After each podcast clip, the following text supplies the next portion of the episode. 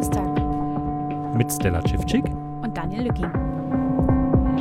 Wir treffen uns heute hier zu einer ungewohnten Zeit. Es ist 18.36 Uhr und wir haben vom Ausschusstag heute leider nur die Hälfte mitbekommen dürfen.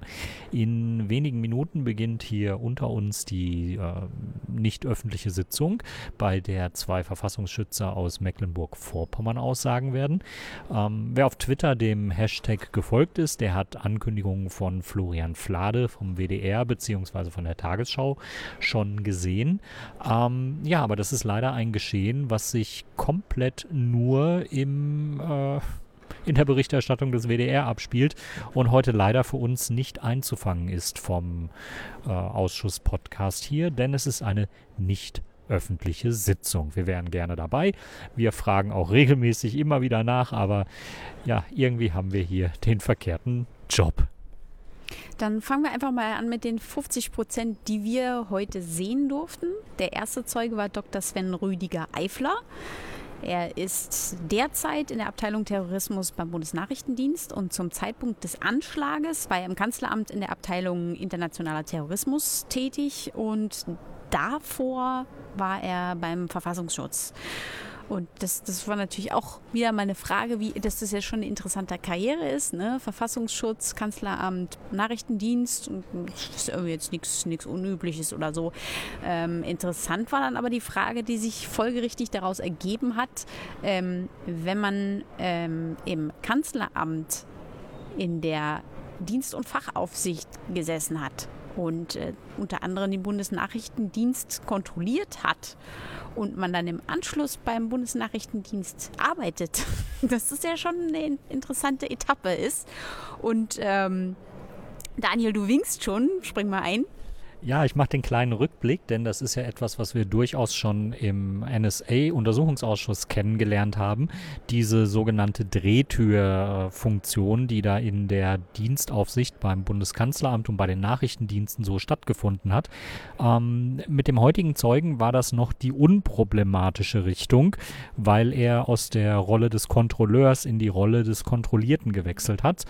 Ähm, das haben haben die CDU-CSU-Abgeordneten auch äh, freundlich herausgearbeitet, dass das ja möglicherweise auch einer Qualitätsverbesserung äh, in der Kommunikation zwischen Dienst und Kanzleramt ähm, ja, passen kann und äh, zu sowas führen kann. Ähm, Umgekehrt hat es aber auch solche Fälle gegeben, dass eben gerade frisch kontrolliert noch in der Position beim BND der Weg dann plötzlich zum, zum Kontrolleursposten geführt hat. Und äh, ja, das war dann eben nicht so ganz zuträglich. Ähm, haben wir heute dann auch gesehen, zu was das führt. Und äh, jetzt fassen wir mal ganz fix die Aussage des Herrn äh, zusammen.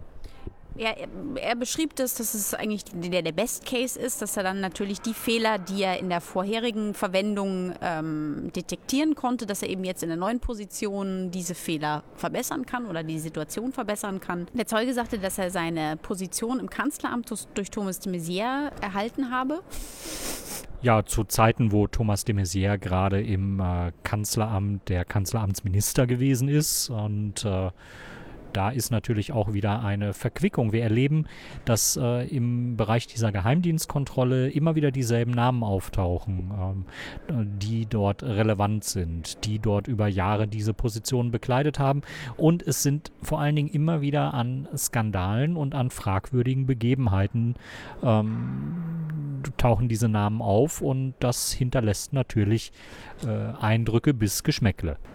Benjamin Strasse befragte ihn zu einem IS-Magazin. In der Bundesnachrichtendienst Lage am 11.11.2016 ist das Magazin Rumia des IS zur Sprache gekommen und in diesem Magazin ist unter anderem sozusagen so, so ein To-Do für Anschläge drin beschrieben.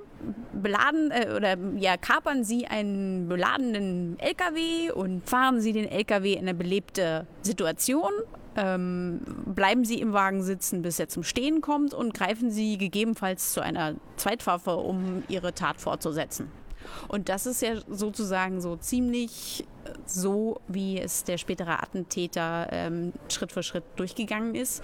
Und daraus stellt sich natürlich die Frage, wenn es in der BND-Lage zum Thema gekommen ist, warum, wenn genau ein Attentat eigentlich nach genau diesem Muster stattfindet, ähm, inwieweit da Sensoren ausgerichtet werden wurden, weil auch zum Beispiel ähm, es im Vorhinein geheißen hat von de Maizière, äh, wenn wir die alle Weihnachtsmärkte so über die Bühne kriegen und wir keinen Anschlag zu verzeichnen haben, dann mache ich drei Kreuze. Also dass es schon eine Sensibilität da war und wie das jetzt zu diesem Versagen kommen konnte, dass eben genau nach Buch so ein Anschlag stattgefunden hat. Es ist ein bisschen schwer zu erklären, warum da so eine Arglosigkeit stattgefunden hat und warum so diese es passiert überhaupt nichts Haltung scheinbar da gewesen ist. Es gab 2016 in Nizza den Anschlag, der ja quasi schon das Szenario vorweggenommen hat. Es gab dann nochmal Hinweise des IS, dass das jetzt eine ja, ein Anschlagsszenario ist, das wahrscheinlich ist. Und dennoch hat man nicht wirklich etwas unternommen, um äh, diese weichen Ziele, wie sie auch immer genannt werden, äh, die Weihnachtsmärkte, nochmal besser zu schützen. Also spätestens nach Nizza, spätestens nach diesem Artikel 11. November rum, hätte man sagen können, hm, wir müssen uns wirklich bei Weihnachtsmärkten noch etwas einfallen lassen, sehr kurzfristig und Schutzmaßnahmen treffen. Ähm, hat nicht stattgefunden. Und da äh, muss ich sagen, ist dieser Erklärungsansatz, warum man gerade in Berlin ähm, dort nicht aktiv geworden ist, der fehlt in Gänze. Ähm, man hätte in anderen Städten durchaus auch aktiv werden müssen. Es gab ja auch Hinweise auf äh, Anschlagsabsichten ähm, an anderen Städten und äh, Weihnachtsmärkten. Ähm, aber gerade in der Bundeshauptstadt, ähm, zumal ja auch die Einschätzungen im Jahr 2016 immer wieder in die Richtung gingen, dass ein äh, relevanter islamistischer Anschlag bevorstehen könnte. Ähm, wir erinnern uns an das abgesagte Fußball Fußballspiel im November, ähm, was stattgefunden hat mit dem legendären äh, Thomas de Maizière Zitat, äh, dass die Bevölkerung verunsichert sein würde, wenn äh, ihr alles bekannt wäre, was den Sicherheitsbehörden gerade bekannt ist. Ähm, dass vor diesem Hintergrund dann mit so einem weiteren Alarmzeichen keine Maßnahmen getroffen worden sind, ähm, weder in Berlin noch anderswo, das ist schon ähm, sehr schwer zu vermitteln. Und äh, der Zeuge, den wir da heute selbst gesehen hat, der hat auch ja, irgendwie wenig Anstalten gemacht, irgendetwas zu vermitteln, denn er hat sich hauptsächlich auf ein, ja, auch auf eine sehr bekannte Taktik äh, zurückgezogen, die wir auch aus dem NSA-Ausschuss sehr deutlich gekannt haben oder sehr deutlich kennen, nämlich die Taktik, ja, ich erinnere mich an nichts. Und wenn ich erinnere mich nicht an nichts nicht funktionierte, dann war das, ich war in der Wüste Namib und habe ähm, zwar meinem Kollegium gesagt, äh, ich bin immer erreichbar, aber äh, sie haben mich nicht angerufen und ähm, ja, er, also er fuhr am 21.12 in der Wüste von einem Farmer, der übers Radio von diesem Anschlag erfahren hat, äh, dass es dieser Anschlag stattgefunden hat und ähm, hat das auch irgendwie dabei bewenden lassen. Also er hat am 4. Äh, 4. Januar kam er zurück in seine Abteilung und ähm, hat dann von seiner Vertreterin sozusagen so ein kurzes Briefing, was bisher geschah, übernommen und hat von dem in dem Moment diesen Fall übernommen, was die Frage, wo sich dann aus der Opposition die Frage ergab, ja, warum haben Sie denn die, Ihre Vertretung den Fall nicht weiter bearbeiten lassen. Wenn sie da aus der Wüste kommen, ist doch irgendwie nicht so praktisch. Aber es war so, nö, das ist doch wunderbar und äh, das ist so angeordnet worden. Und ähm, das ist wieder so ein Fall, ja, setzen wir doch jemanden ran, der wirklich, wirklich tatsächlich buchstäblich aus der Wüste kommt eigenartig. Ähm, natürlich wurde auch dieser Zeuge wieder zur berühmten Einzeltäterthese befragt und hat, dieser hatte dieses Mal eine sehr interessante tagesaktuelle neue Definition für Einzeltäter. Er sagte, es werden Einzeltäter dahin gehen, weil er vor Ort alleine agiert hat. so, so Vortat und Nachtat geschehen und sowas oder Mitwisser. Also weil er alleine vor Ort war, ist es ein Einzeltäter. Und ähm, es ste stelle sich nicht unbedingt die Frage, ob Personen von der Tat gewusst haben.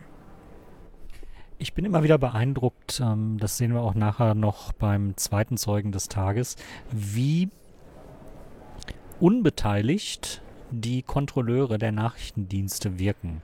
Ähm, also ich hätte persönlich so die, Erfa die Erwartung, ja, das sind Menschen, die sich en Detail für das Handeln der Dienste interessieren, die Kontroversen äh, suchen oder die schauen, wo ist denn hier etwas nicht schlüssig, die sich natürlich auch angesichts so eines schweren Anschlages persönlich betroffen fühlen und äh, natürlich herausarbeiten wollen, warum haben wir denn da vorher von den Nachrichtendiensten irgendwie nichts gehört an Informationen, nichts mitbekommen. Wo waren denn die Fehler? Wie müssen wir das besser machen?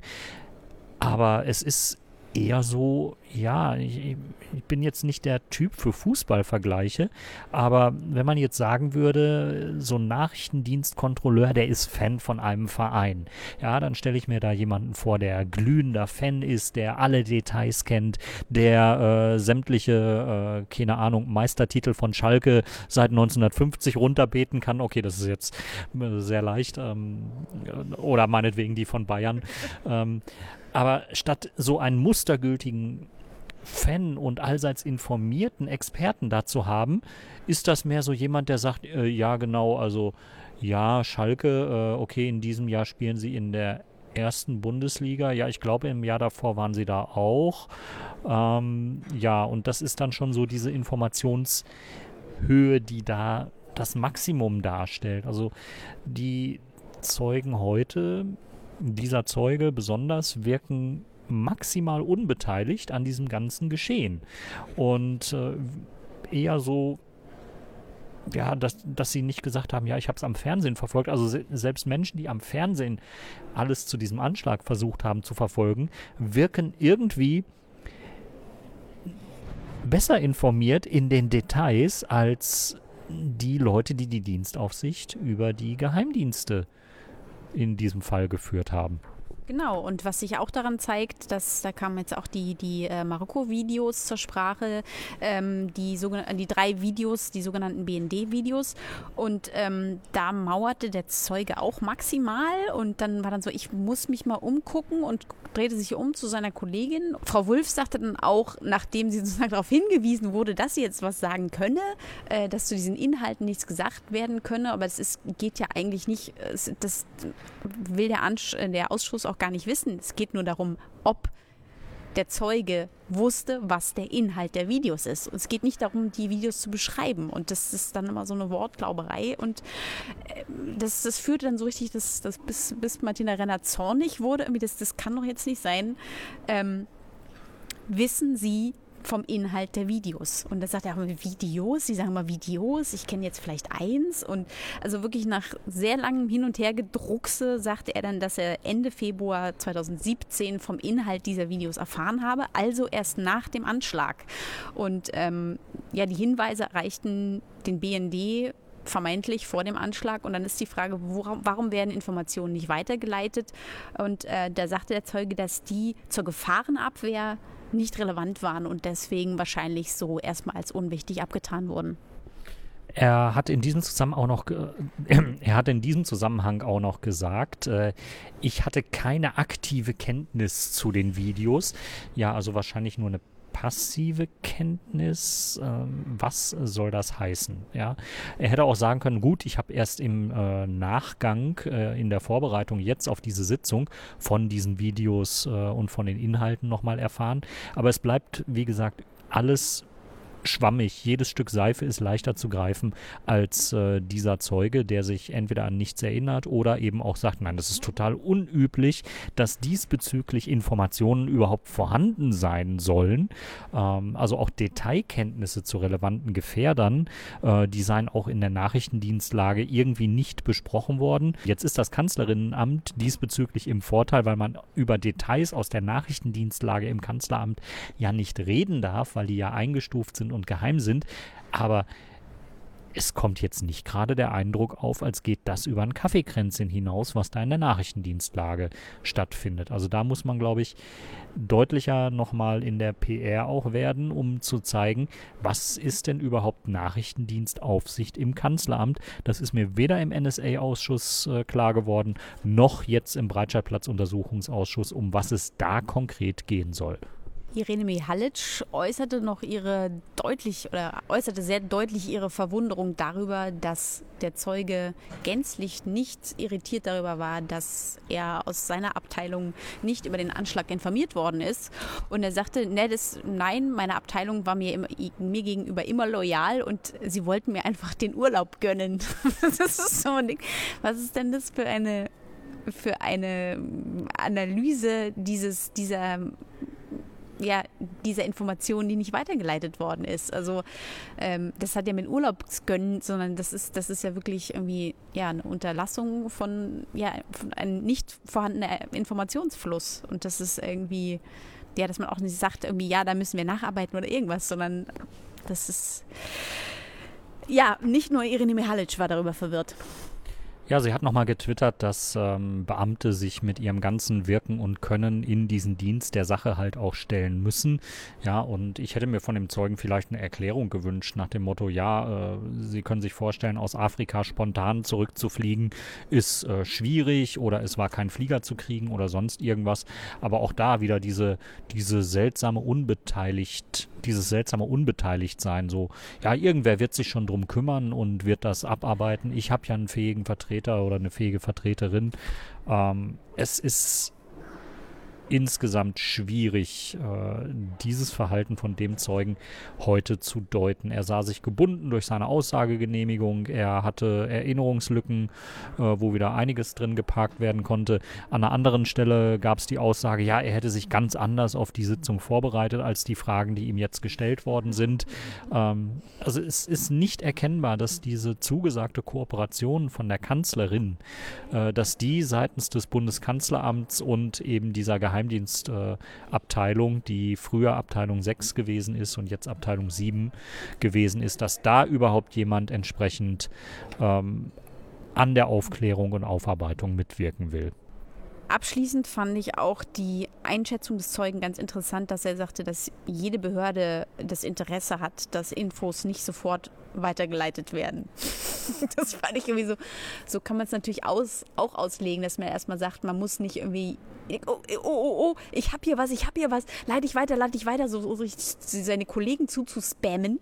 Das ist natürlich irgendwie nachvollziehbar, aber eigentlich äh, ist das irgendwie nur eine sehr notdürftige Rechtfertigung dafür, dass einfach wirklich Informationen faktisch nicht dort ankommen, wo sie ankommen sollten.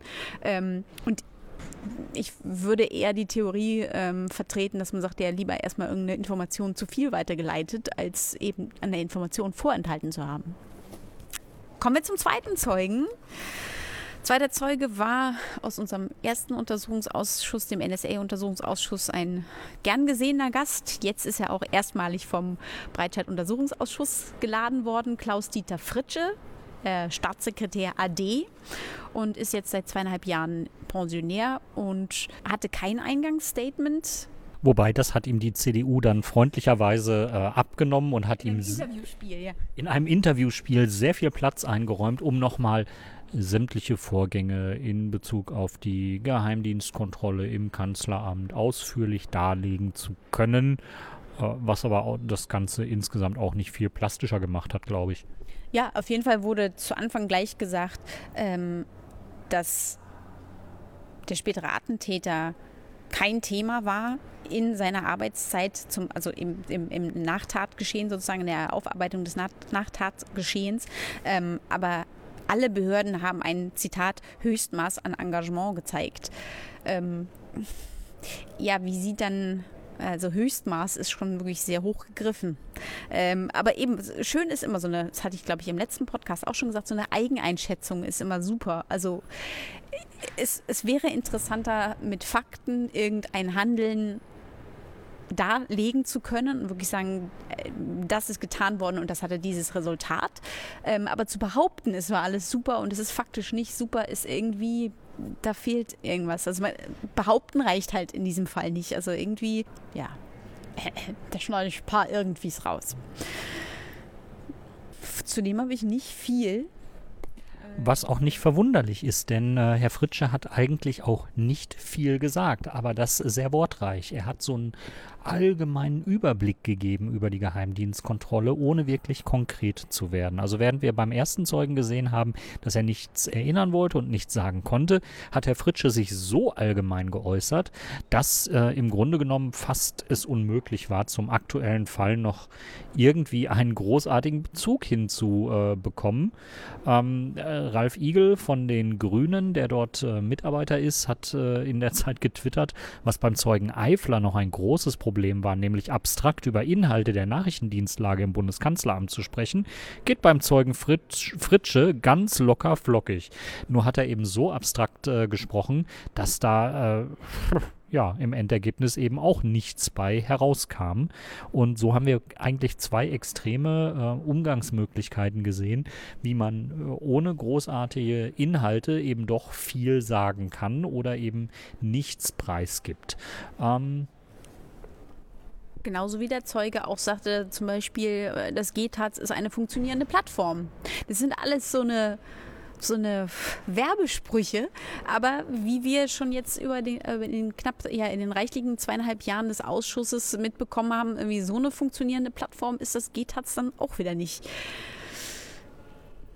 Äh, Herr Fritsche ist dann noch zu den BND-Videos auch befragt worden, die ja zunächst einmal nicht weitergegeben werden durften, weil ja ein Sperrvermerk des ausländischen Partnerdienstes da drauf gewesen ist, dass die nicht für die, Spra äh, für die Strafverfolgung genutzt werden dürfen. Und für Herrn Fritsche war das natürlich auch wieder ganz normal, weil eben so ein Disclaimer eines ausländischen Partnerdienstes äh, zu beachten ist. Und äh, anscheinend ist der ehemalige Staatssekretär ein, ja, jemand, der sehr krass die Geflogenheiten auch äh, gelebt hat, wie sie in der Geheimdienst-Community äh, nötig sind. Er war dann auch persönlich sehr betroffen davon, dass der marokkanische Geheimdienst mit diesen Geflogenheiten ein bisschen äh, gebrochen hat und äh, quasi nochmal, um sich selber darzustellen und die Qualität der eigenen Informationsgewinnung hervorzuheben, ähm, noch öffentlich gemacht hat, dass eben die marokkanischen Geheimdienste Hinweise an die deutschen Behörden gegeben haben im Vorfeld des Anschlages auf exakt diesen Attentäter und dass die eben nicht genutzt worden sind. Also Herr Fritsche hat das so formuliert, er sei stinksauer gewesen, denn das würde dem äh, partnerschaftlichen Verhalten der Nachrichtendienste Informationswege einfach offenzulegen, absolut äh, widersprechen. Also da war er damals wirklich sauer auf die Marokkaner. Ähm, und wenn man jetzt so ein bisschen äh, Herrn Fritsche einordnen will, dann. Ja, äh, eigentlich klingt das doch nur so, dass jemand sauer ist, dass diese Existenz dieser marokkanischen Videos öffentlich geworden ist ja, das, das lässt so dolle Rückschlüsse darauf zu, wie, wie es um seinen Willen hier um die Aufklärung äh, bestellt ist. Ähm, also da gab es kein schuldbewusstes, ja, wir haben da, äh, wir haben da einen großen Fehler gemacht oder da ist ein großer Fehler passiert. Das war so insgesamt nicht zu erkennen. Also da war eher das Echauffieren äh, über die Unsitte Genau. Es hatte häufiger nach verschiedenen Sachverhalten, also einmal nach den ähm, ja nicht weiterreichen der ähm, BND-Videos oder auch ähm, ja, im, im, im, ja, das Handeln im GTAZ sagte er, ich weiß nicht, wie oft er heute den Satz gesagt hatte, keine systemischen Defizite. Also, dass, dass irgendein defizitärer Umstand beschrieben wird und dann aber im Nachhinein betont wird, ist aber nicht systemisch.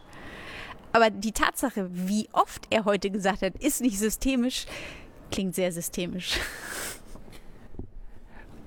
Ich habe so meinen persönlichen Messpunkt heute gefunden, als er gefragt und angesprochen auf einen mittlerweile durch mehrere Nachfragen von Benjamin Strasser äh, bekannten Disput äh, reagiert hat.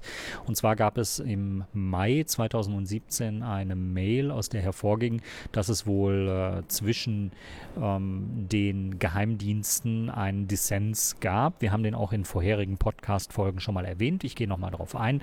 Da geht es im Grunde genommen darum, dass ein Geheimdienst quer geschossen ist, nämlich das Bundesamt für Verfassungsschutz unter Leitung von Hans-Georg Maaßen. Ähm, ganz offensichtlich war dieser Geheimdienst nicht kooperativ mit den äh, Strafverfolgungsbehörden, die sich diesbezüglich auch beschwert haben. Also die Polizei hat sich wohl mehr oder weniger deutlich im äh, gemeinsamen Terrorabwehrzentrum darüber beschwert, dass man mit dem Verfassungsschutz nicht so richtig kooperieren, zusammenarbeiten könnte, was in diesem Fall ja auch nahe liegt, weil es da ja eben ähm, sehr viel äh, Friktionen gab. Und in diesem Zusammenhang und auf diese Mail eben angesprochen, aus der das hervorging, meinte Herr Fritsche dann, ähm, dass es natürlich schwierig sei, wenn es einen selbstbewussten BFV-Präsidenten gäbe, dass da der Umgang nicht immer ganz einfach sei. Und ich sag mal so, wenn man Hans-Georg Maaßen als selbstbewussten BFV-Präsidenten beschreibt, dann ist das was? Das ist schon fast lustig. Ja, das, das ist schon wirklich lustig. Sehr, sehr, sehr euphemistisch. Also ich weiß gar nicht, wo ich das Mikro zuerst hinhalten soll. Ähm, also die Problematik mit Herrn Maaßen, die sich in den letzten Jahren da so dargestellt und offengelegt hat, jetzt mit Selbstbewusstsein zu erklären, finde ich einen spannenden Ansatz für einen Geheimdienstkontrolleur. Ja, ja, ähm, ja. ich habe nichts mehr zum zweiten Zeugen. Hast du noch was? Ich habe weder zum zweiten noch zum ersten Zeugen etwas und kann an dieser Stelle dann nur überleiten zum äh, Danke-Part dieses Podcasts. Nicht nur, dass unsere regelmäßige Spende wieder eingetroffen ist, wir nennen den Namen des Spenders äh, weiterhin nicht, ja, das äh, machen wir wieder Herr Kohl und nehmen das Geheimnis mit ins Grab. Ähm, nein, äh, wir haben heute auch noch eine sehr schöne Spende in Form von 23,42 Euro bekommen. Eine wunderbare Zahlenmystik und äh, das hat mich dann doch sehr gefreut, als das zu Sitzungsbeginn eintrudelte. Vielen Dank an dieser Stelle nochmal für diese, diesen, diese schöne Zahl. Ähm, ja, und ähm, wenn ihr dieser wunderschönen Zahl ähm, Copycat-technisch folgen wollt, ähm, tut ihr dieses unter spende.uapod.berlin und ansonsten via PayPal. Und ansonsten ist die kommende Sitzung am kommenden Donnerstag, am 26.11. Also gibt es am Freitag, den 27.11. die Podcast-Folge dazu. Und ähm, wir sehen immer noch, dass die geheime Sitzung noch nicht begonnen hat von Zeugen 3, geschweige denn Zeugen 4. Ob das eventuell damit zusammenhängt, dass wir in Sichtweite des Sitzungssaals hier oben sind, ich weiß es nicht. Das, wir nehmen Einfluss auf das Ausschussgeschehen? Crazy. Hm. Ähm, wir doch nicht. Wir noch nicht. Nö, ähm, ich wollte gerade sagen, gute Nacht, aber es ist noch so früh. Es ist, ähm, was machen wir mit dem angebrochenen Abend? Ich weiß es auch nicht, ist verrückt. Ja, ähm, wir gucken einfach mal, ob wir noch was. Nee, nee wir, wir, wir halten uns, hüllen uns in Schweigen und äh, verabschieden uns bis zur nächsten Folge. Und sagen nach fast 30 Minuten mit den Rauskürzungen und äh, Cutten dann einfach Tschüss.